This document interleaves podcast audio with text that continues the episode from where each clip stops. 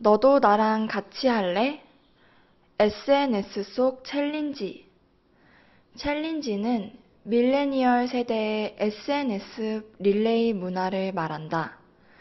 다수의 동참을 유도하기 위해 참가자가 다음 사람을 지명해 가며 놀이를 즐기듯 메시지를 전파하는 일종의 캠페인이기도 하다.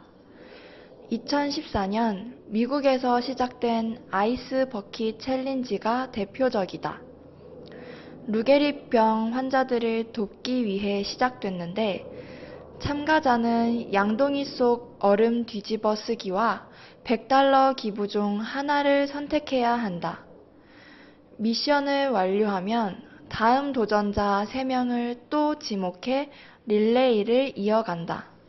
한국에서는 챌린지 문화를 마케팅에 이용할 때도 있고 좋은 의도를 가진 사회적 동참을 촉구하기 위해 이용하기도 한다.